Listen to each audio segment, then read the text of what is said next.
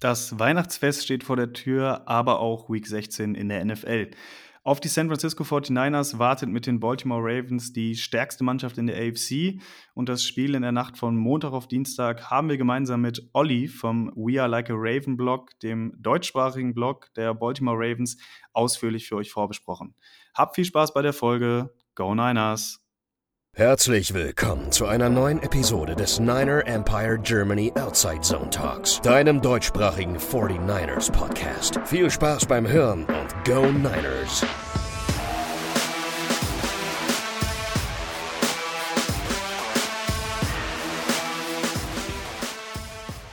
Ja, hallo und herzlich willkommen zu einer neuen Ausgabe des NEG Outside Zone Talks.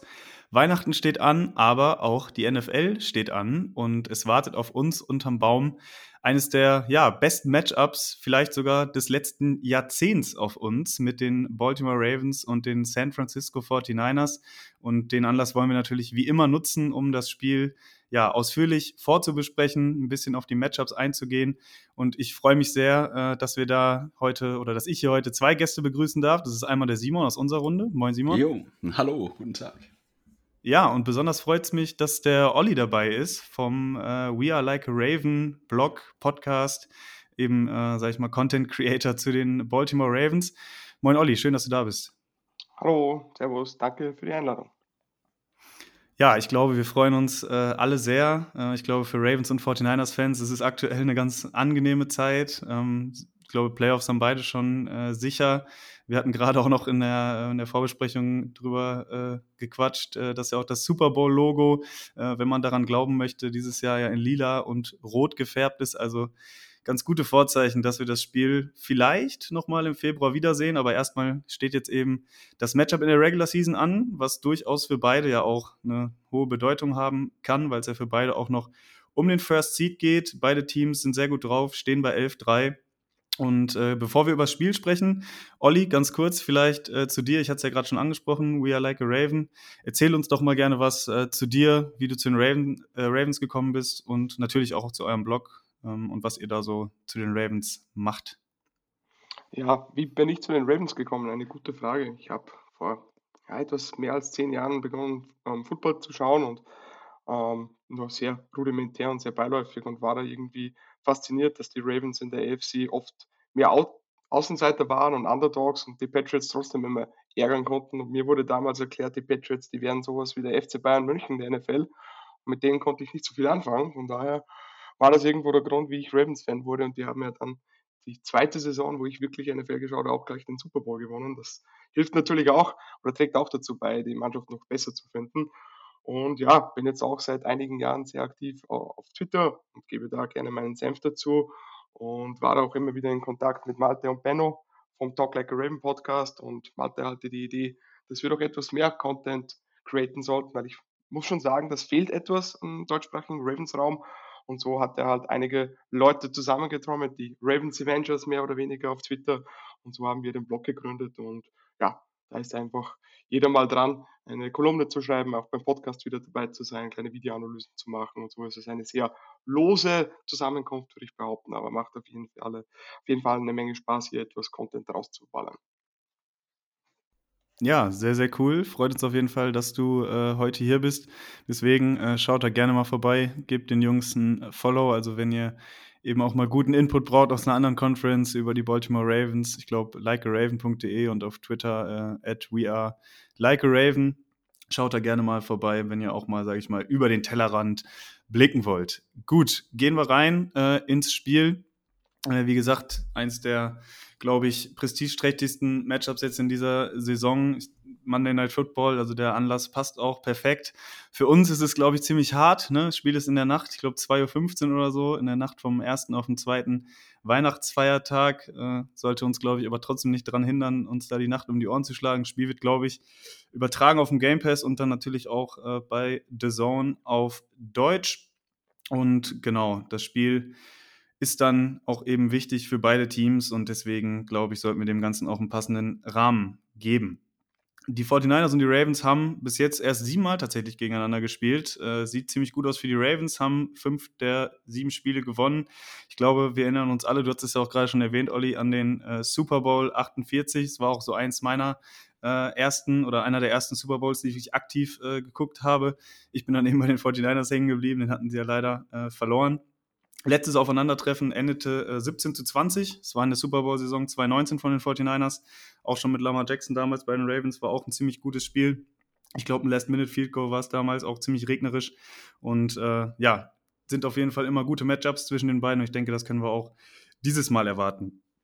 Äh, genau. Verletzungen, glaube ich, ist diesmal ein bisschen wichtiger als sonst, dass wir drüber sprechen. Äh, bei den 49ers ähm, sind da ja ein paar dabei. Aber Olli, äh, hol uns doch vielleicht auch mal kurz ab. Bei den Ravens gibt es da ja, glaube ich, auch äh, ein, zwei Keyplayer, äh, die jetzt nur limitiert oder gar nicht trainiert haben. Wie sieht es da aus?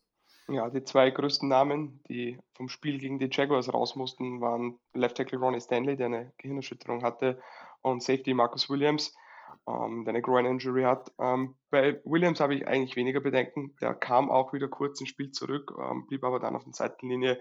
Ich denke, der sollte fit sein. Bei Stanley, die Concussion, da er schon limitiert ist, könnte darauf hindeuten, dass er fit wird. Aber um ganz ehrlich zu sein, Stanley ist die ganze Saison noch nicht wirklich fit und hatte auch massive Probleme gegen Jacksonville. Ich könnte mir vorstellen, dass sie den eventuell noch rauslassen und hoffen, dass er bis zu den Playoffs wieder fit wird.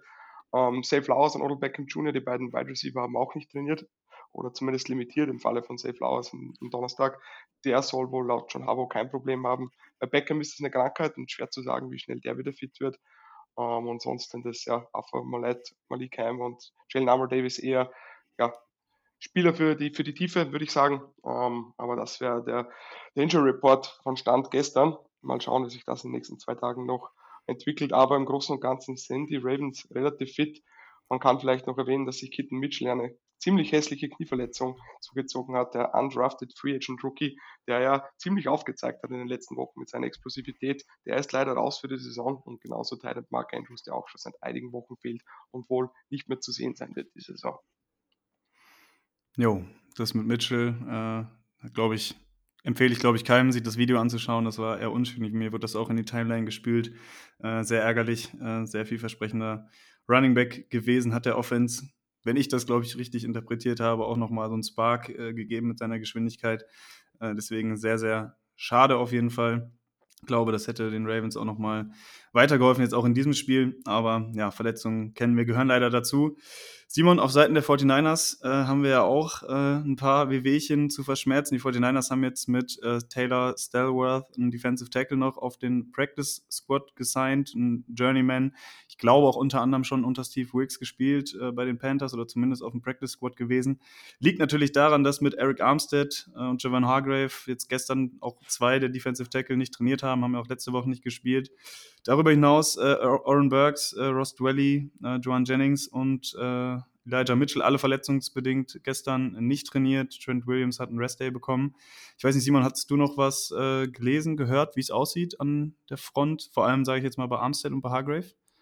Äh, nee, da habe ich leider, leider auch nichts Aktuelle, Aktuelleres zu. Ich habe jetzt noch Pharrell. Ich weiß nicht, ob du den gerade noch Stimmt. hast. Mhm. Der ist bei mir auch noch mit drauf also das ist halt, also wenn die alle raus sind, dann wird schon problematisch, weil unsere Dealer dann wirklich sehr dünn wird. Ähm, aber wir haben ja noch ein paar Tage Zeit, ein paar Tage mehr zum Auskurieren. Das gilt natürlich auch für die Ravens. Ähm, genau, da müssen wir mal schauen, ob da vielleicht nochmal News reinkommen.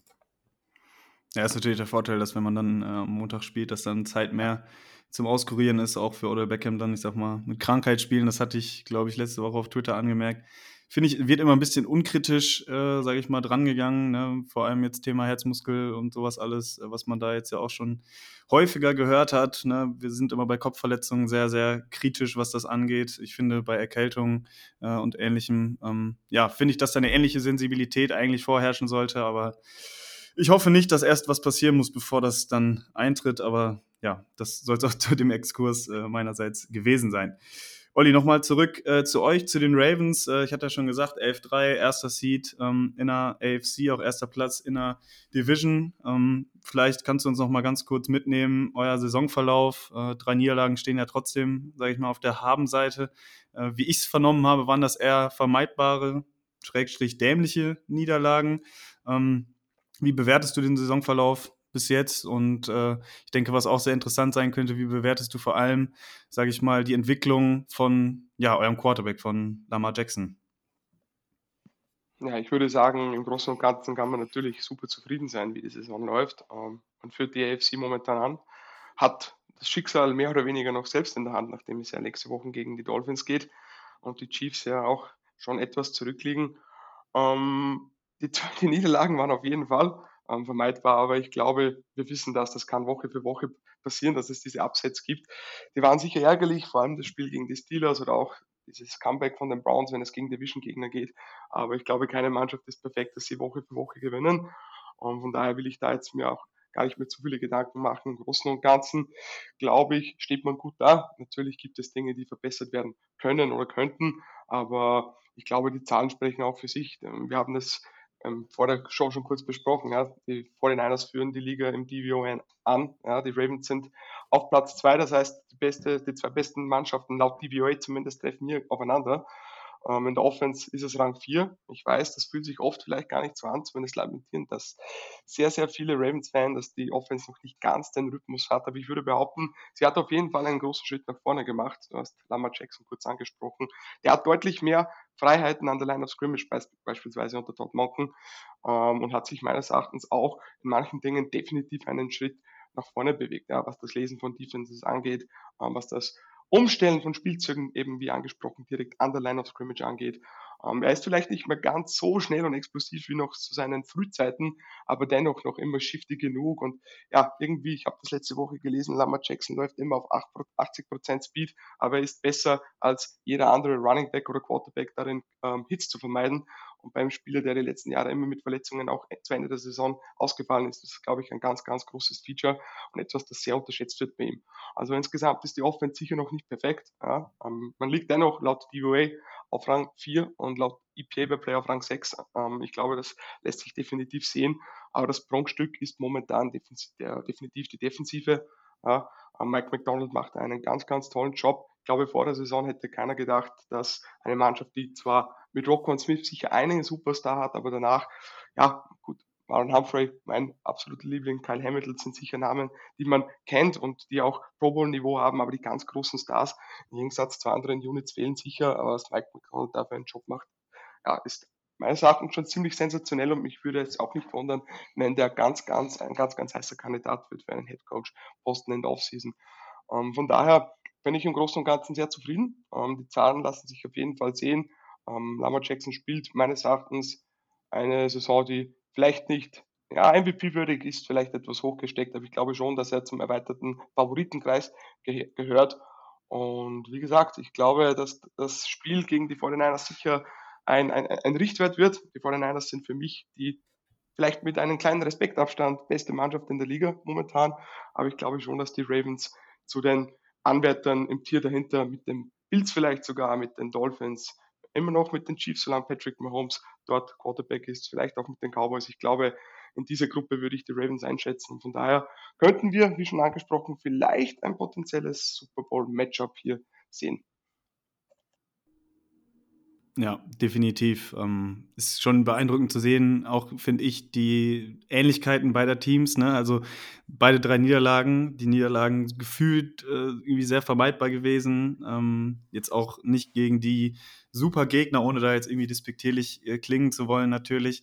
Ähm, aber ist auch schon so, dass auch wenn beide Teams dann gewinnen, dass sie dann auch irgendwie sehr deutlich gewinnen, eine sehr dominierte oder dominierende äh, Art und Weise aufs Feld legen, äh, wenn sie dann auch Spiele gewinnen, also dann auch mit, mit hohen äh, Point Differentials und so. Und äh, ja, sind nicht umsonst gerade eben auf Platz 1 äh, der jeweiligen Conference. Und äh, wie gesagt, äh, da kann man sich, glaube ich, äh, nur freuen auf das Matchup. Ähm, wir hatten jetzt schon bei Lamar Jackson angefangen. Simon, äh, vielleicht ganz kurz. Ähm, die 49ers, wir haben ja auch immer Probleme gegen ja, mobile Quarterbacks, wobei ich das immer einschränkend dazu sage. Ich glaube, jedes Team hat Probleme gegen mobile Quarterbacks. Das liegt einfach so ein bisschen in der Natur der Sache. Ähm, aber würde mich einfach mal interessieren, wie ist deine Einschätzung zu ihm und was glaubst du, können unsere Niners ihn so ein bisschen ja, in Schach halten? Also ich denke schon, dass unsere Niners die Offense der, der Ravens in Schach halten kann. Aber das wird ein richtig harter Test, glaube ich. Also wie du schon sagst, äh, mobile Quarterbacks ähm, sind bei mir im Eye-Test auch einfach immer die, die ich am gefährlichsten halte gegen unsere Defense. Also, äh, ich weiß nicht, wenn wir die letzten Jahre, äh, als Russell Wilson noch bei den Hawks war, dann denken, wie oft der da noch irgendwie gescrambled ist, äh, noch irgendwie dann noch was rausgehauen hat. Da habe ich einfach, also immer wenn ein Quarterback anfängt zu laufen in der gegnerischen Offense, habe ich Angst. Und wenn es dann jemand ist wie, wie Lamar Jackson, äh, dann, dann kriege ich richtig Puls. Ähm, auch wenn du jetzt gesagt hast, Olli, der hat vielleicht einen Step verloren. Du hast ja auch gesagt, er ist nach wie vor immer noch der, der Top-Quarterback, irgendwie was, weiß nicht, Agil Agility oder, oder Speed angeht. Also da müssen wir echt gucken. Ich kann mir vorstellen, dass es ähnlich wie gegen die Eagles läuft, dass es sehr viel Contain gibt. Ähm, also ich hoffe wirklich, dass die Niners äh, Runs von, von Jackson unterbinden kann und wir ihn mehr zum Passen bringen müssen, weil das für mich eher seine Schwäche ist. Und ich meine, selbst da hat er, hat er richtig nachgelegt. Also der spielt ja, äh, wie gesagt, der ist nicht umsonst im MVP-Rennen äh, mit drinne. Der spielt eine super Saison. Ähm, das wird ein ganz hartes Stück Brot, die Offense in Schach zu halten weil du es gerade an, ansprichst, äh, den, den Jalen Hurts-Vergleich. Äh, ich weiß nicht, Olli, ob du es mitbekommen hast im Spiel. Vor allem gegen die Eagles war es so, dass die 49ers da einen sehr verhaltenen Approach gewählt haben, vor allem im Pass Rush, eben um, sage ich mal, äh, die Edge zu setten, um Lamar, äh, nicht Lamar, um eben in dem Fall Jalen Hurts in der Pocket zu halten, ihn zum Passen äh, zwingen zu müssen. Äh, und da wäre jetzt auch meine Schlussfolgerung gewesen, ähm, dass Lamar Jackson eben vor allem in der Pocket deutlich besser geworden ist. Und vor allem, wenn er dann outside the pocket kommt und auch mal scrambled, äh, hatte ich heute gelesen, dass er da bei PFF ähm, der beste, äh, sage ich mal, ist, dass wenn er outside the pocket ist, dass er da, glaube ich, die beste PFF-Grade hat. Ähm, und deswegen sage ich mal, in meinen Augen dieser Vergleich zum Eagles-Spiel äh, dahingehend ein bisschen hinkt, sage ich mal, weil in meinen Augen tatsächlich Lamar Jackson, was das angeht, einfach nochmal ein bisschen besserer okay. Pocket-Passer in meinen Augen ist als äh, Lamar Jackson. Äh, Nee, andersrum, dass Lama Jackson besser, genau, ja, ich komme ganz durcheinander, äh, dass Lama Jackson ein besserer Pocket-Passer ist als, als Jalen Hurts und dass er eben noch besser darin ist, sage ich mal, Holes in der Defense zu lesen, wenn da jetzt auch eine Lücke über die Mitte kommt oder so, äh, dass er dann auch frei bricht und selber laufen kann. Er ist auch der beste äh, Runner bei den Ravens, was, was Total Yards angeht. Deswegen vielleicht so ein bisschen äh, die plakative Frage an dich, Olli. Was sollte man als Defense irgendwie am besten machen, um Lama Jackson ja bestmöglich stoppen zu können? Ja, du hast es schon sehr gut angesprochen. Ich würde nämlich auch sagen, dass Lamar Jackson der bessere Pocket-Passer ist und das auch vor allem dieses Jahr nochmal extrem nach oben gehoben hat in seinem Spiel. Ähm, seine Pocket-Präsenz ist richtig, richtig gut mittlerweile. Ähm, dass er Outside of Structure kreieren kann, ich glaube, das wussten wir schon, aber es wirkt sehr viel methodischer und weniger chaotischer als, als noch in der Vergangenheit. Seine Pressure to Sack Rate ist bei 18 Prozent natürlich immer noch höher als bei den ganz, ganz, ganz guten Quarterbacks, aber das liegt halt an seinem Spielstil, ist aber die, der niedrigste Wert in seiner Karriere und er wird auch deutlich mehr als Scrambler eingesetzt. Ja, bei der Craig Roman war es ja sehr viel das Option Game, ähm, RPOs, die noch immer ein Teil der Offense sind, aber nicht mehr ganz so der große Bestandteil und er hat mehr die Freiheit, auch als Scrambler agieren zu dürfen. Ich glaube, er hat eine Scramble Rate von 12,5 Prozent, was ebenfalls ein Career ist. Er hat auch als Scrambler in der Liga die meisten First Downs erlaufen und das war vor allem in den letzten Spielen teilweise ein richtig, richtig großer Faktor. Dennoch gab es auch Mitte der Saison immer wieder die Kritik, dass er fast mehr scramblen sollte, weil er oft den, ja, fast das offene First Down liegen ließ und einen Pass versuchte. Also er ist meines Erachtens schon deutlich mehr ein Pass-First-Quarterback geworden. Letzte Woche gegen Jaguars hatte er eine ziemliche Brainfart-Interception, ich weiß nicht, ob ihr die gesehen habt, wo er eigentlich auch locker für einen First Down laufen hätte können, aber den Wide Receiver, ich glaube, es war Odell Beckham Jr. schon, nein, es war Nelson Aguilar, schon niedergestartet hat und der Safety ein tolles Play gemacht hat. Ähm, also Lamar Jackson, man merkt auch, er will sein Spiel deutlich mehr darauf auslegen, ein Pass-First-Quarterback zu sein und das ist der, ich würde nicht sagen ein Pass-First-Quarterback, wenn man diese Running-Fähigkeit hat, sollte man die natürlich nutzen, aber er hat einen riesigen Sprung nach vorne gemacht, auch was das Lesen von Defenses angeht und das Manipulieren von Safeties mit seinen Augen ist meines Erachtens auch auf einem richtig, richtig guten Level. Ähm, Long-winded Answer, auf was ich hinaus will. Ich glaube, in einer statischen Defense und in einer Defense, wo man sehr viele Spieler droppt und sehr viel Contain spielt, könnte es schwierig werden. Tatsächlich hatten die Ravens in den letzten Jahren immer wieder gegen Cover One und Cover Zero Blitzes richtig, richtig Probleme. Das ist unter Todd Monken deutlich besser, weil Lamar Jackson auch die Freiheiten an der Line hat, Spielzüge umzustellen. Nichtsdestotrotz, vor allem bei Third Down kannst du ihn durchaus erwischen. Das war gegen die Rams schon ein Problem. Die hatten drei Sacks bei Third Down, die jeweils über Blitze kamen. Und auch letzte Woche hatten die Offensive Tackles richtig Probleme. Todd Monken im Gegensatz zu Greg Roman spielt sehr viel mit Five-Man Protections, wenig Chip-Hilfe. Und nachdem Ronnie Stanley verletzt ist und auch Morgan Moses angeschlagen war, war das letzte Woche gegen Jacksonville ein Riesenproblem mit Josh Allen und Trevor Walker. Ich könnte mir vorstellen, dass das mit Nick Bosa und Chase Young ähnlich wird diese Woche. Und von daher ist das sicher ein Punkt, wo man angreifen kann. Ähm, also würde ich den ähm, 49ers definitiv empfehlen, durchaus mehr zu blitzen, als sie das machen. Ich glaube, wir haben aufgeschrieben, die Blitzrate liegt irgendwo bei 17 Prozent und da ist man eher im untersten Feld. Und die spielen ja auch ganz wenig Simulated Pressures, was die Ravens sehr, sehr viel machen. Ich glaube, man sollte definitiv versuchen, Lamar das Leben so schwer wie möglich zu machen. Auch wenn er ein guter Pocket-Passer geworden ist. Ähm, ich glaube, umso, ja, umso mehr Nebelgranaten man versucht zu werfen, umso schwieriger wird es für ihn werden. Und natürlich kann er ihn auch mal burnen lassen, wenn du einen Blitz, einen offenen Receiver hast. Aber ich würde schon sagen, man sollte vor allem bei den Problemen in der O-Line, Verletzungen versuchen, ja, alles dran zu werfen oder diese O-Line richtig, richtig zu befeuern. Alles klar, ja, umso wichtiger wäre es, glaube ich, dann auch, dass von, von der Interior Line bei den 49ers äh, wenn dann Hargrave und Armstead hoffentlich spielen können, ähm, dass da dann auch ein gewisser Druck äh, kreiert werden kann. Und dann kann ich mir tatsächlich auch, äh, wenn ich ja schon sagte, ich halte Jackson für stärker als Hertz, einen ähnlichen Gameplan äh, vorstellen, weil das ja so ungefähr auch das umfasst, was du jetzt vorgeschlagen hattest, äh, in Anfang, Anführungsstrichen. Und ähm, ja, insgesamt Lamar Jackson einfach unglaubliche Saison. Ne? Ich glaube, 3100 Passing Yards, über 700 Rushing Yards. Ich glaube, der erste Quarterback in der History, äh, der das äh, jemals irgendwie geknackt hat, hatte ich gelesen. Also es ist schon, ist schon absurd und auch einzigartig ähm, und glaube ich auch unglaublich schwer dann für jede Defense äh, dagegen ähm, einen Gameplan zu entwerfen. Vor allem, um, um da jetzt mal den Turn zu kriegen. Wir hatten jetzt über das Passspiel und auch über Lamar Jackson ja schon gesprochen ähm, auf die Rush, äh, Rush Offense beziehungsweise die Rush Defense auf Seiten der 49ers. Ähm, und da mal einzusteigen, äh, Simon, du kannst da gerne mich gleich noch äh, ergänzen. Vom Eye-Test auf der einen Seite äh, 49ers Rush Defense somit die einzige große Schwäche tatsächlich, finde ich, in den letzten Wochen. Ja. Ähm, dadurch, dass die äh, 49ers in den letzten drei Spielen 42 Miss-Tackles produziert haben. Äh, da hatte ich eine ähm, interessante Statistik gesehen, ähm, dass die 49ers die meisten Yards after Contact zugelassen haben, während die Ravens die meisten Yards after Contact generiert haben, was Rushing Plays angeht. Und äh, Simon, ich weiß nicht, wie du es einschätzt, äh, aber da habe ich schon sehr, sehr großen Respekt auf jeden Fall vor den Ravens. Ja, auf jeden Fall. Ähm, kann ich dir nur zustimmen. Einfach die, die Tatsache, dass unsere Defensive Tackles die letzten Wochen gefehlt haben, das hat man sehr stark gemerkt. Und wenn man sich dann anschaut, dass ich glaube, Fred Warner letzte Woche ein Season High Miss Tackles hatte, ähm, das ist eine, eine sehr schlechte Kombi gerade, dass wir so viele Interior Linemen fehlen, also quasi gerade verletzungsbedingt äh, fehlt ha fehlen haben. Ähm, und dann auch noch so eine doofe Statistik dazu kommt, dass unsere Linebacker plötzlich nicht mehr tackeln können. Ähm, und das ist schon ein Meckern auf hohem Niveau, ne? Also, äh, ich meine, Fred Warner macht sehr vieles auf andere Art und Weise weg. Der ist hervorragend in der, in der Pass-Defense.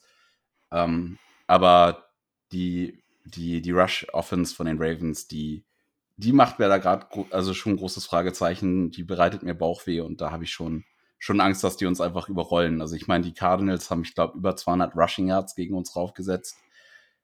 Ähm, da müssen wir auf jeden Fall einen Step rauflegen, eine Schippe rauflegen, damit die, die Rush, die besser funktioniert diese Woche. Ja. Olli, wie siehst du das? Also äh, würdest du, oder was, was glaubst du eher, dass nochmal, dass er Run First, sage ich mal, auf der, auf der Ravens-Seite, sage ich mal, das, das Konzept sein wird? Oder ähm, ich hatte auch gesehen, ich glaube 50,8 Prozent Rush Percentage äh, bei den Ravens, bei den 49ers sind sogar 51,4 äh, meiste Rush Yards äh, per Game. Ähm, ich glaube auch die meisten Attempts äh, per Game. Also äh, sieht ja schon so ein bisschen danach aus, als wenn die Offense so ein bisschen, sage ich mal, eher übers Laufspiel kommt. Und es könnte ja gegen die 49ers tatsächlich ein guter Ansatz sein. Ja, die Ravens, solange Lamar Jackson an der Center spielen, werden immer ein gewisse Run-First-Mentality haben, würde ich behaupten. Ähm, du würdest dir auch die eigene Stärke nehmen, weil ich glaube, dieses Running Back Core mit Gus Edwards, Justice Hill und leider jetzt den ausgefallenen Kitten Mitchell, jetzt glaube ich Melvin Gordon vom Practice Squad nach oben gezogen, das ist jetzt nicht unbedingt angsteinflößend, das ist nicht schlecht, aber nicht angsteinflößend. Der Mann, der das Running Game zum Klicken bringt, ist definitiv Lamar Jackson, weil er einfach Mathematik in deine Richtung schwingen lässt, weil du einen Mann mehr verteidigen musst. Ähm, von daher werden die Ravens das immer ausnutzen. Sie haben ja auch die Rushing Offense Nummer eins nach DVOA und nach EPA per Play. Ähm, und die Ravens haben heuer schon sehr viele verschiedene Approaches gewählt. Letzte Woche gegen die Jaguars sind sie in der zweiten Halbzeit um die Ohren gelaufen und hatten auch mehr als 200 Yards.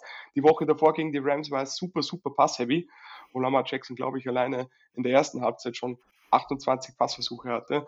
Ähm, von daher, das variiert immer sehr stark nach Gegner. Und ich kann mir schon, schon auch vorstellen, wenn wir drei uns das zusammenräumen können in Deutschland und in Österreich, dass auch Todd Mocken und John Harbour sehen, dass die 49ers momentan Probleme haben in der Run-Defense. Von daher würde es mich nicht wundern, wenn ein Gus Edwards, der in den letzten Wochen etwas zurückgehalten wurde, wieder ziemlich viel Pound and Ground ähm, spielen darf. Auch Justice Hill wird eine größere Rolle bekommen und die Ravens werden sicher versuchen, das Tempo dementsprechend rauszunehmen, die Uhr laufen zu lassen und so irgendwo das Feld zu dominieren, denn wir wissen, das Prunkstück der 49ers ist definitiv die Offense und umso länger du die eigene Offense am Feld lässt, umso weniger können dir die 49ers mit ihrer Offense wehtun. Ähm, das mag ein konservativer Approach sein, aber solange du effektiv laufen kannst, wärst du blöd, wenn du es nicht machen würdest. Also ich kann mir schon vorstellen, dass die Ravens hier ein vergleichsweise Run-Heavy Approach wählen werden. Ähm, bin auf jeden Fall gespannt und ihr habt schon angesprochen, für mich war auch so, Armstead und Hargrave waren für mich so die X-Factors auf Seiten der 49ers Defense. Wenn die nicht spielen, ist das natürlich ein Vorteil für die Ravens. Ich würde mir zwar wünschen, dass sie spielen, weil bei solchen Spielen sollen möglichst alle Spieler am Feld stehen, aber das wäre sicher ja, ein möglicher Vorteil für Baltimore. Ja, ich glaube, da sind wir uns äh, auf jeden Fall einig. Interessant noch, 49ers sind in Base Defense auf jeden Fall eine Bottom 10 Mannschaft äh, gegen den Run äh, nach EPA. Äh, und da wird auf jeden Fall interessant zu sehen sein. Wir hatten in den letzten Wochen auch immer mal wieder Five-Man-Fronts gesehen. Äh, das ist in den, im letzten Spiel gegen die Cardinals nicht so häufig der Fall gewesen. Ähm, da war es dann Gott sei Dank auch nicht schlimm, weil die Offense gut performt hat. Äh, aber auch die Cardinals, ne, auch James Conner und Gus Edwards finde ich so vom Running Back-Typ irgendwo auch äh, vergleichbar. Harte, relativ große, jetzt nicht so schmächtige, Keith Mitchell ist ja eher das Gegenbeispiel, sage ich mal dazu, ähm, Runner, ähm, mit denen die 49ers da Probleme hatten. Und da kann ich mir auch durchaus vorstellen, dass das definitiv ein Punkt wird in dem Spiel, ähm, ja, der das dann auch mit entscheiden kann. Ganz interessant oder ganz witzig finde ich dann auch immer, ne, ist auch hier wieder eine Ähnlichkeit zwischen den beiden Teams, die 49ers ja auch mit ihrer Offense, das zumindest oft so gewesen in den letzten Jahren. Das hat sich jetzt in diesem Jahr, seitdem Brock Purdy auch spielt, ein bisschen gedreht, dass man ein bisschen pass-heavier geworden ist, aber natürlich auch immer übers Laufspiel ähm, versucht hat, in die Spiele zu kommen, das nie aufgegeben hat. Äh, natürlich auch mit Christian McCaffrey dann logischerweise äh, keine so schlechte Idee. Äh, aber dass die Approaches da von beiden Teams ziemlich ähnlich sind und ja, auch beide Teams eben da ziemlich großen Erfolg mit haben. Und einen Punkt, den ich mir noch aufgeschrieben hatte, den ich eigentlich am Anfang schon reinwerfen wollte, wir reden jetzt ja hier gerade auch, äh, sage ich mal, auf einem sehr hohen Level über das jeweilige andere Team und äh, das muss ich auch noch mal lobend hervorheben, dass jetzt hier im Vorfeld des, des Spiels, finde ich, ähm, auch beide Vertreter de, der Teams, also seien es Coaches, seien es irgendwie Spieler äh, oder auch Medienvertreter, eben sehr respektvoll und sehr, sehr positiv übereinander reden, ähm, was, was mir einfach sehr gefällt, weil das hatten wir jetzt ja auch diese Saison schon äh, anders erlebt, wenn ich mich an ein paar Spiele zurückerinnere in den letzten Wochen. Ähm, da war ja dann auch, glaube ich, ein Videoschnipsel im Umlauf, es war, glaube ich, von Humphrey, äh, wo er ich betone es nochmal, weil ich das gestern in ein paar Gruppen äh, gelesen hatte, äh, spaßeshalber gesagt hatte, äh, dass er keinen der 49ers-Spieler respektiert. Das hat er dann äh, im weiteren Verlauf des Clips, der Clip wurde dann so, natürlich so zusammengeschnitten, dass es irgendwie feindselig ausgelegt werden konnte. Ähm, da hat er dann natürlich gesagt, dass das sarkastisch gemeint war und er großen Respekt hat, auch äh, vor der 49ers Offense, auch vor Brock Purdy und so. Ähm, und ich finde, das ist ein angemessener Rahmen auf jeden Fall für dieses Spiel. Das wollte ich einfach nochmal äh, erwähnt haben. Okay, Simon, hast du noch was äh, zum Matchup von unserer Defense gegen die Ravens Offense? Äh, nee, ich glaube, die wichtigsten Dinge haben wir angesprochen. Alles klar. Ich glaube, Verletzung Lenoir hatte, ist ja mit einer äh, Rippenverletzung rausgegangen. Ähm, da müssen wir noch gucken, ob der fit ist. Sonst würde Isaiah Oliver wahrscheinlich wieder äh, auf den Nickel-Spot rutschen und da ist es dann auch immer interessant zu sehen. Äh, der ist dann vor allem in Man-Coverage äh, sehr anfällig, falls er dann oder Beckham oder so spielt und auch im Slot aufgestellt wird oder ein Zay Flowers. Könnte das auf jeden Fall ein potenzielles Mismatch sein. Da müssen wir gucken, äh, ob der dann auch spielen kann. Also Lenoir würde sonst bedeuten. Ähm, bei Thomas auf Außen und dann Isaiah Oliver auf Nickelback. Okay, alles klar, wenn wir das Matchup abgehakt haben, würde ich sagen, kommen wir zu einer zweiten äh, Rush-Heavy-Offense, ähm, zumindest in den meisten Fällen. Und das ist eben äh, die 49ers Offense gegen die Baltimore Defense. Äh, Oliver, vielleicht kannst du uns äh, ganz kurz mitnehmen, eure Defense. Ich hatte mir aufgeschrieben, eine 3-4 Base-Defense äh, nach DVOA, äh, die zweitbeste Defense der Liga hinter den äh, Cleveland Browns. Und gegen die Browns hatten die 49ers ja bekanntlich sehr, sehr große Probleme. Die Browns übrigens äh, nach DVOA äh, nach 14 Spieltagen die beste Defense ja, aller Zeiten bis jetzt, ähm, seitdem DVOA gemessen wird. Also ziemlich, ziemlich gut. Ravens Nummer 2. Ähm, du hast ja eben schon ein paar Playmaker angesprochen.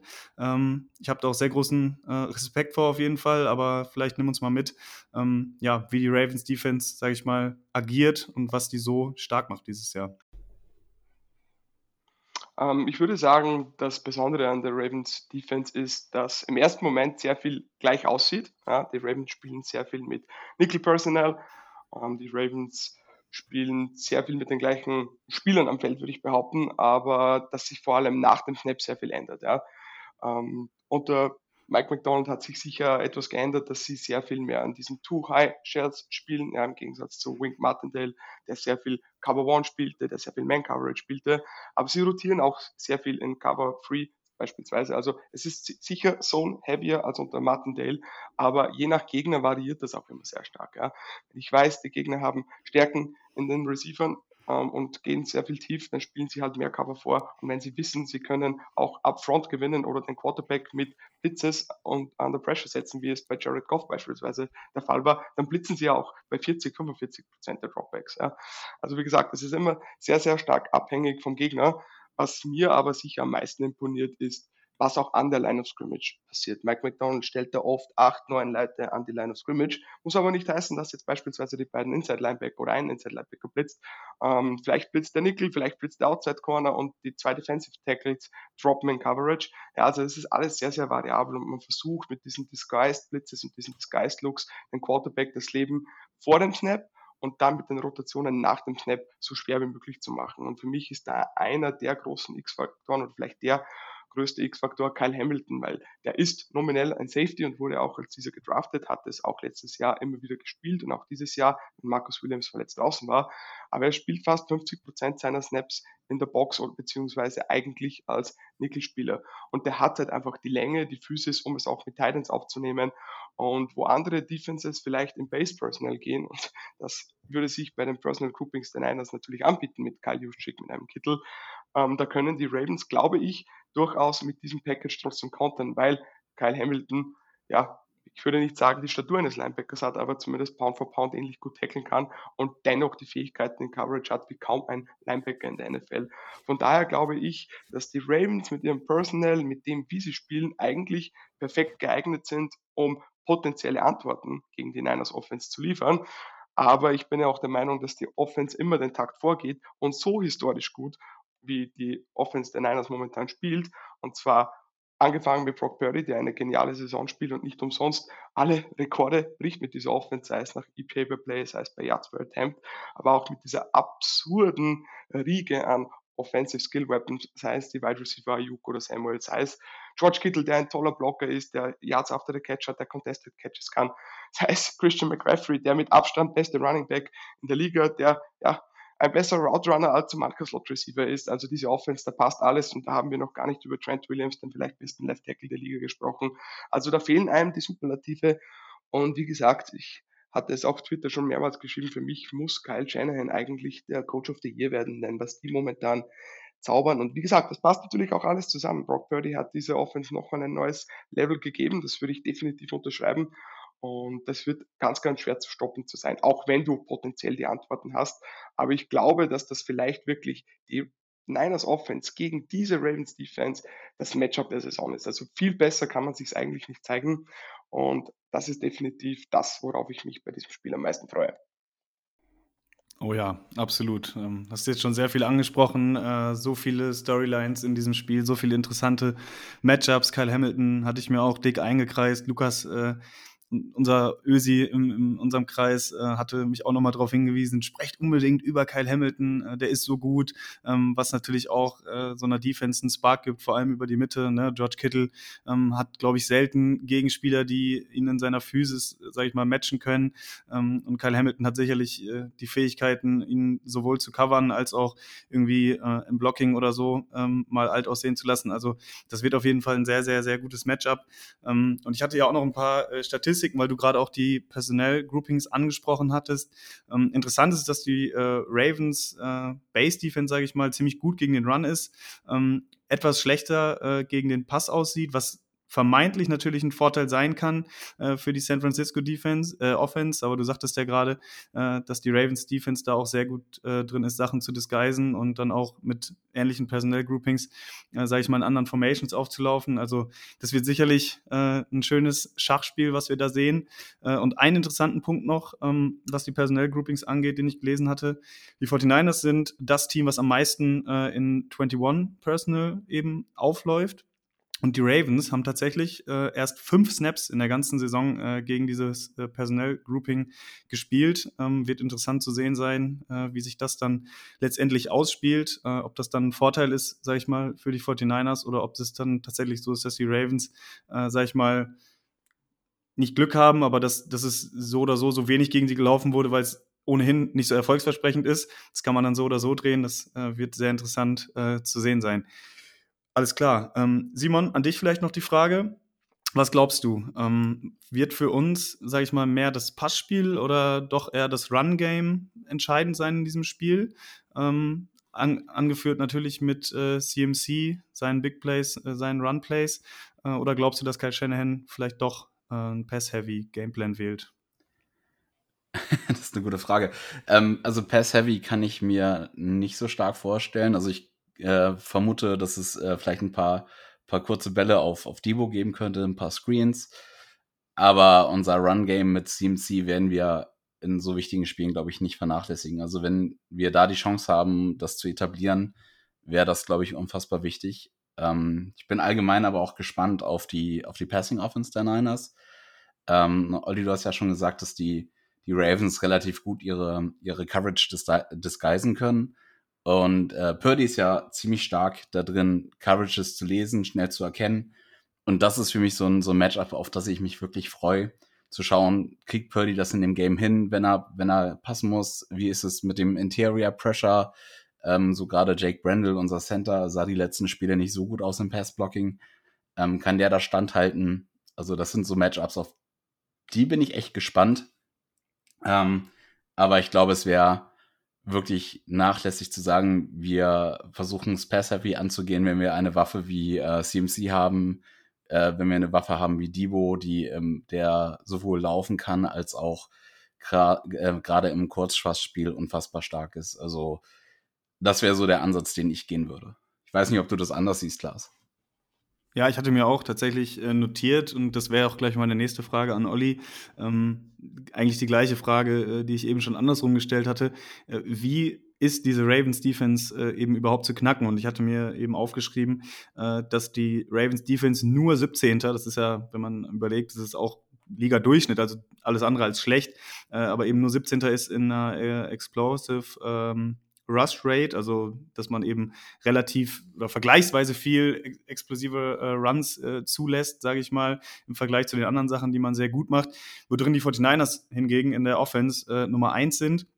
Äh, und eben auch äh, vor allem auch die Ravens Pass äh, DVOA, vor allem gegen Running Backs, ähm, auch auf äh, Rang 24 da äh, platziert sind, was natürlich auch dann ein potenzielles Mismatch ist äh, mit CMC, also sowohl Big Plays über Runs, was McCaffrey angeht, da ist er ja auch für bekannt, dass er gerne mal äh, nach fünf Yards dann nochmal irgendwie einen Cut macht und dann vielleicht nochmal 10, 15 Yards drauflegt. Und natürlich auch im Passspiel über die Mitte oder auch über Screens oder so, ähm, ja, sicherlich äh, eine gute Waffe ist, das wissen wir ja alle, auch die Samuel hat es ja angesprochen, Simon. Ähm, das wären so die Sachen, sage ich mal, die ich äh, genannt hätte. Vor allem, da die Ravens ja eben über die Mitte, wir hatten ja Kyle Hamilton angesprochen, aber auch mit den Linebackern, äh, mit Queen und äh, mit Smith, äh, da einfach sehr, sehr gut, äh, sage ich mal, aufgestellt sind. Ich glaube, Queen und Smith und Warner und Greenlaw, was die Linebacker-Duos angeht, sicherlich auch die zwei besten Duos aktuell in der NFL. Und äh, das wären, sage ich mal, so meine Ansatzpunkte. Ich weiß nicht, Olli, siehst du das äh, ähnlich oder gibt es da vielleicht noch andere Punkte, in denen du sagen würdest, ja, da könnten die 49ers potenziell punkten? Ähm, meines Erachtens habt ihr jetzt alle Punkte angesprochen, die, die für mich auch sehr, sehr interessant sind, beziehungsweise die ich mir rausgeschrieben habe. Ich möchte kurz noch auf den Punkt von Simon eingehen mit Brock Purdy. Ich bin nämlich genau der, der gleichen Meinung, dass Brock Purdy gezeigt hat, dass er richtig gut darin ist, ähm, Defenses sowohl vor als auch nach dem Snap zu lesen. Und ich glaube, das wird sicher der allergrößte Test für ihn werden. Ich bin gespannt, wie sie auch in der Passing Offense äh, rangehen werden. Ich habe in den letzten Wochen gesehen, dass ja Divo Samuel wieder mehr in den Fokus gerückt ist. Ähm, haben wir gestern noch eine Preview angehört von zwei Ravens ähm, ja, Filmguys und Spencer Schulz ist einer davon, der meines Erachtens mit der beste ähm, Twitter-Follower ist für, oder Twitter-Follower ist für alle Ravens-Fans. Und der hat dann auch gehoben, dass in den letzten Wochen wieder sehr viel Zone-Coverage gegen die Niners gespielt worden ist. Und Tivo feastet natürlich gegen Zone-Coverage alleine mit seinen Fähigkeiten nach dem Snap. Und die Ravens spielen auch mehr Zone-Coverage tendenziell. Von daher bin ich gespannt, wie Mike McDonald das lösen will.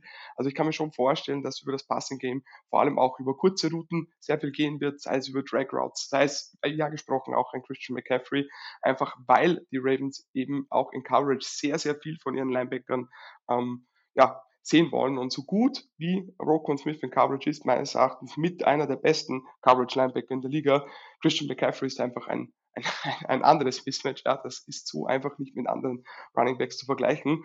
Und das bringt mich jetzt genau zu dem Punkt. Ich denke, Kyle Shanahan wird auch Patrick Queen und Rokon Smith attackieren, weil es ist gegen niemand so schwer, Linebacker zu spielen, wie gegen die Offense von Shanahan mit den ganzen Misdirections, mit den Motions, mit den ganzen Eye Candy. Patrick Quinn wurde wohl auch auf der Pressekonferenz darauf angesprochen und er hat gesagt, ja, don't fall for it, ja, einfach attackieren. Und ich kann mir schon vorstellen, dass die Niners dass diese Linebacker das eine oder andere Mal mit Play Action etc. erwischen. Und mich würde es nicht wundern, wenn wir ein, ein oder zwei Big Plays von und McCaffrey sehen. Das habe ich mir auch aufgeschrieben. Es war eine Art Bold Prediction, dass wir ein ganz, ganz dickes Play von McCaffrey mit 50 Yards plus sehen, das würde, ich mich, würde mich nicht wundern. Also ich würde schon sagen, dass McCaffrey hier der X-Faktor werden könnte. Ähm, dennoch glaube ich, dass die Ravens durchaus die Möglichkeit haben, ihre, das Spiel auch den Stempel aufzudrücken. Ähm, so gut wie Purdy ist, vor allem gegen Pressure, hat er auch gezeigt, dass er da und dort mal den, äh, den Ball vielleicht in zu enge Fenster werfen kann. Er wurde mit den Interceptions, ist ja immer ein ganz großer Talking Point, vielleicht noch nicht ganz so bestraft, wie es vielleicht sein könnte. Ähm, aber wenn die Ravens das Spiel gewinnen wollen, dann brauchen sie sicher ein oder zwei Takeaways. Und die Ravens sind sicher nicht ganz so gut wie die Niners, eigentlich führen die Liga auch an in Turnover, aber ein Gino Stone hat schon sechs Interceptions, ja, ein Kyle Hamilton hat schon zwei Picks dieses Jahr. Wenn sie dieses Spiel gewinnen wollen, dann brauchen sie definitiv diese Big Plays und diese Spieler haben sie in der Theorie. Aber um wieder auf die 49ers zurückzukommen, ich glaube schon, dass vor allem über diese kurze Pässe, über Play Action einiges gehen wird und und das ist mein letzter Punkt. Die Ravens haben in den letzten Wochen deutlich Probleme gegen das Running Game gehabt. Ich habe mir wohl rausgeschrieben, dass sie in den letzten vier Wochen nur auf Rang 29 waren. Wenn es nach EPA per Play gegen den Run geht, ein ganz großes Problem waren da die Miss-Tackles.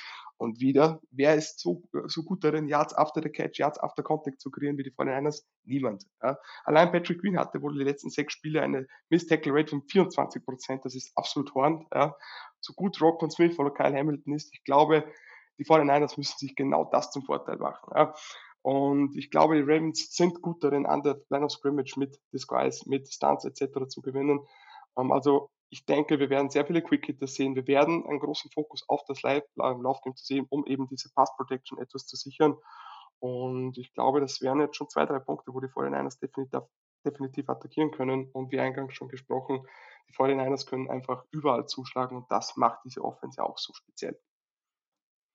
Ja, ist Wahnsinn, dass man immer mehr äh, Ähnlichkeiten zwischen diesen Teams sieht. Also sowohl was die Approaches angeht, hatten wir ja schon gesagt, aber auch diese Nuancen, ja, was die äh, Probleme im Tackling angeht, obwohl ja Patrick Queen und auch Okon äh, Smith äh, hatte ich ja gerade auch schon eingangs gesagt, äh, sicherlich äh, Nummer eins oder Nummer zwei Duo in der NFL sind, aber auch offenbar jetzt in den letzten Wochen irgendwie ein bisschen Probleme mit Tackling hatten. Das war bei Greenlaw und Warner nicht anders. Also ähm, ja, wird immer größer, sage ich mal, äh, die, die Schnittmenge dieser Teams. Und ja, klar, umso äh, wichtiger sind, glaube ich, so Kleinigkeiten in dem Spiel, Nuancen, Turnover, äh, Special Teams. Ich weiß nicht, da müssen wir jetzt wahrscheinlich nicht ausführlich drüber sprechen, ist aber, glaube ich, auch so eine der Schwächen, wenn auf Seiten der 49ers nach DVOA äh, sind die 49ers ja Nummer eins, was Special Teams angeht, sind sie allerdings nur auf Rang äh, 24. Ganz kurzer Input da an der Stelle noch. Äh, Brandon Ayuk wurde gestern äh, gesichtet, wie er auch ähm, ja, Punts gefieldet hat äh, und ein bisschen gefangen hat. Also vielleicht gibt es da einen Wechsel, was die Punt-Returner-Position angeht. Unser Rookie Ronnie Bell, ich weiß nicht, Olli, ob man das so mitgekriegt hat außerhalb der Bubble, der hatte jetzt auch schon ein paar Fumbles ähm, bei Punts, die Gott sei Dank jetzt nicht irgendwie äh, recovered worden sind oder so. Ähm, da war aber vor allem auch letzte Woche sehr viel Glück dabei. Äh, dementsprechend ist das so ein kleines Nugget noch äh, aus Seiten der 49ers. Zu deinem Punkt gerade noch, ähm, was du sagtest mit äh, Ravens spielen viel Zone Coverage, ähm, da hatte ich tatsächlich auch noch äh, was Interessantes zu gelesen und vor allem dadurch, dass die 49ers ja viel mit Motions arbeiten, äh, viel das Personell durchwechseln, Debo Samuel dann nochmal im Backfield steht oder Christian McCaffrey White aufgestellt ist, ähm, dass dadurch die 49ers es halt wirklich lieben, gegen Man Coverage zu spielen. Ähm, 67 Prozent der Pässe äh, gegen Cover One werden angebracht. League Average äh, ist da bei 53 Prozent, Success Rate bei 57,9 Prozent. Da ist, äh, sage ich mal, der Average bei 41,6 Prozent. Und das liegt natürlich daran, dass die 49ers extrem gut darin sind, quasi durch diese Motions und alles andere, was dazu gehört, rauszufinden, sage ich mal, in was für einer Formation oder in was für einer Coverage die Defense spielt. Und gegen Man-Coverage sind dann eben die ganzen Waffen, ob es Kittle ist, ob es Juszczyk ist, ob es CMC ist, Debo, Ayuk, äh, eben sehr, sehr gut. Und da ist Purdy eben auch sehr gut drin, da die Matchups äh, zu identifizieren.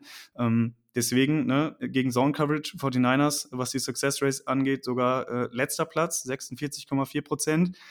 Was aber dann dazu führt, dass wenn sie Zone Coverage identifizieren, eben einfach mehr laufen. Ne? Was eben dazu führt, dass wenn du Zone Coverage siehst, das sind dann eben mehr Two-High-Shells und so weiter. Du hast dann nicht so Loaded Boxes meistens, ähm, dass, dass sie da eigentlich immer einen Weg finden, irgendwie eine Antwort äh, drauf zu finden. Und äh, ja, man merkt schon, dass es sehr viel strukturelles Denken, ja, wenn das passiert, dann passiert das und so weiter. Äh, und ich glaube, das wird uns tatsächlich ähm, das ganze Spiel begleiten. Und äh, ich freue mich einfach enorm auf dieses Spiel. Da ist enorm viel Qualität drin auf beiden Seiten. Und äh, ja, Simon, ich weiß nicht. Ich glaube, sowohl aus 49ers Sicht auch als äh, und auch aus Ravens Sicht ist es einfach nur, glaube ich, ein tolles Matchup, oder? Es ist so ziemlich mit das geilste Spiel der Saison, finde ich. Also ich habe unfassbar viel Bock auf die Eagles gehabt, einfach wegen dem letzten Jahr. Aber ich muss sagen, so jetzt zum qualitativen Spiel, was auf uns zukommt, ist das ein, also nochmal vielleicht ein Leckerbissen höher. Ähm, also nochmal eine Stufe besser. Ähm, und für mich, also ihr habt es beide ja schon am Anfang gesagt der Folge, ähm, dass ihr so den Super Bowl vor ungefähr zehn Jahren ja beide gesehen habt. Das war tatsächlich die Saison, wo ich auch Niners-Fan geworden bin, weil ich da in San Francisco gelebt habe. Ich habe immer Bock, wenn es gegen die Ravens geht, einfach aus dem Punkt. Und ich freue mich, dass es ein Matchup ist auf dieser Augenhöhe, also dass es so qualitativ hochwertig ist. Ähm, ja, ich habe einfach, ich freue mich einfach richtig drauf. Eine Sache noch ganz kurz, äh, die hatte ich jetzt hier ausgelassen, sonst habe ich fast alles abgehakt hier von meinem äh, Vorbereitungszettel, den ich mir so schön äh, heute noch vorbereitet habe. Ähm, Nummer 1 Red Zone Offense 49ers, 68% der Drives äh, enden in Touchdowns gegen die Nummer 2 Red Zone Defense. Nur 38% der gegnerischen äh, Plays in der Red Zone enden in einem Touchdown. Also auch da Top-Notch gegen Top-Notch und ich glaube, es gibt kaum, äh, sage ich mal, Matchups, wo nicht ähm, ja, die zwei besten jeweiligen Gruppen aufeinandertreffen. Äh, und ich glaube, auch für jeden neutralen Fan ist es dann einfach wirklich cool zu sehen, dass du ja so ein Spiel äh, dann sehen kannst. Leider, leider hier in Deutschland in der Nacht, aber ich glaube, für die Amis ist es auch eine sehr coole Sache, ähm, das Spiel dann noch dazu haben an Weihnachten. Also da haben sich die Schedule Maker äh, einen ganz guten, einen ganz guten Riecher bewiesen, auf jeden Fall, was das Spiel so spät in der Saison bei, äh, bei Monday Night Football dann ja, betrifft. Okay, dann würde ich sagen, Olli, ich weiß nicht, wenn du noch was äh, zu ergänzen hast, Matchup-technisch, ähm, würden wir langsam zum Ende kommen. Ich will euch äh, keine Tipps aus, äh, sag ich mal, rausleiern. Ähm, nur ganz kurz eben der Hinweis: 49ers sind 5,5 Punkte Favorit tatsächlich bei den Buchmachern. Olli, für mich ist es ein bisschen zu hoch. Wie siehst du das aus Ravens Sicht? Ja, gefühlstechnisch äh, würde ich auch sagen, dass es relativ hoch ist. Ähm, gleichzeitig, wie Anfang schon gesagt, sind die 49ers trotzdem für mich momentan in einer eigenen, in einem eigenen Tier, würde ich sagen. Und sie spielen auch zu Hause, von daher kann ich es verstehen. Ich glaube auch, dass es etwas enger wird. Ich kann mir gut vorstellen, dass vielleicht ein Field Goal am Ende entscheidet oder es wirklich ganz, ganz knapp hergeht. Ähm, du hast gesagt, du willst keine Tipps. Ich würde trotzdem, meine Prediction wäre trotzdem, dass sich die 49ers ganz, ganz knapp durchsetzen werden.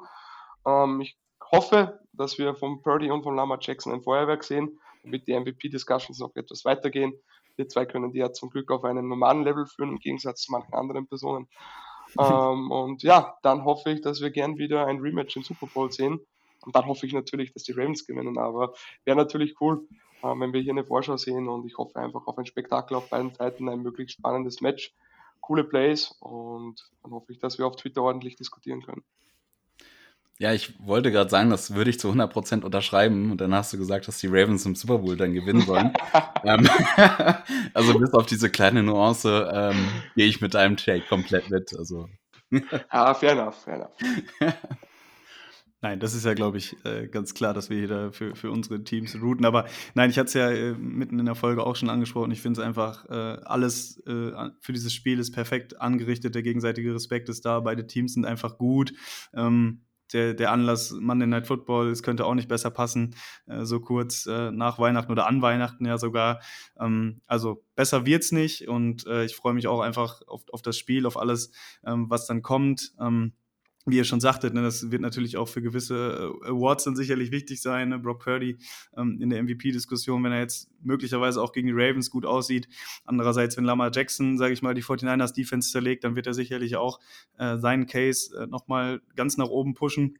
Und ähm, ja, Bedeutung des Spiels ist hoch, klar, äh, aber ich glaube, ähm, beide Teams könnten tatsächlich auch mit einer Niederlage leben. Und Simon, vielleicht nur ganz kurz, die Rams haben ja jetzt ja auch äh, gewonnen in der Nacht von Donnerstag ähm, auf Freitag.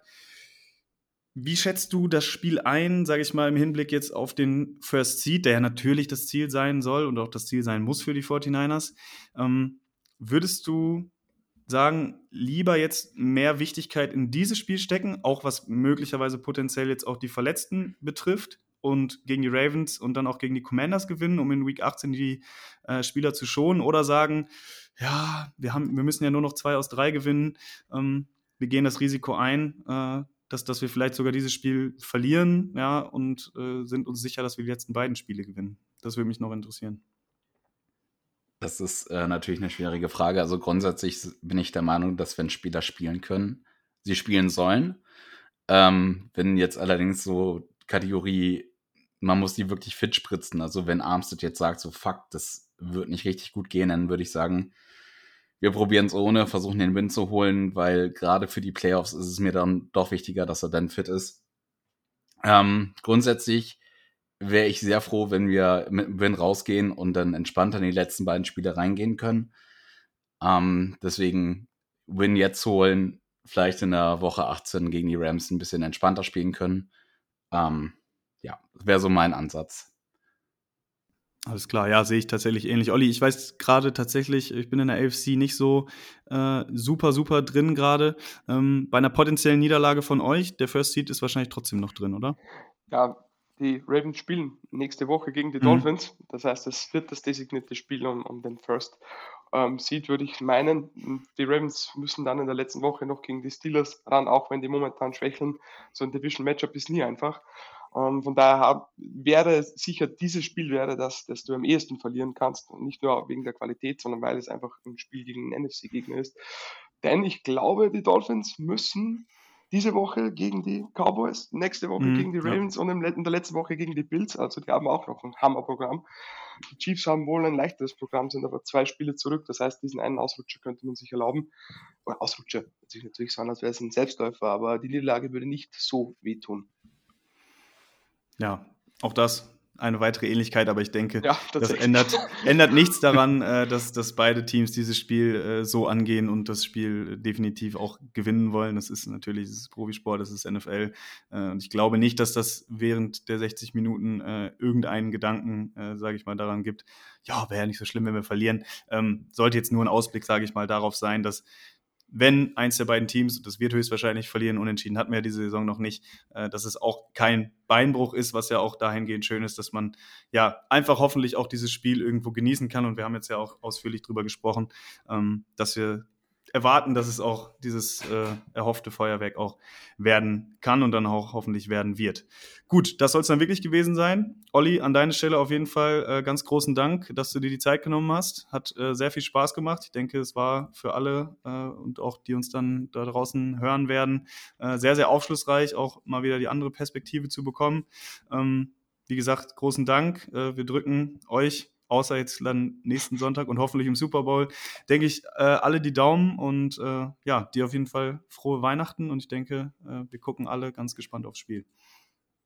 Ja, danke nochmal für die Einladung. Hat eine Menge Spaß gemacht. Ich finde es super, dass wir so viele Dinge ähnlich sehen und dann hoffen wir auf ein gutes Spiel und auf einen guten Saisonverlauf und auch von meiner Seite noch äh, frohe Feiertage und wir hören, sehen, lesen uns. Alles klar, Simon, du hast das letzte Wort. Die schönste Stimme im NEG Outside Zone Talk. Kannst uns gerne in die Weihnachtstage verabschieden.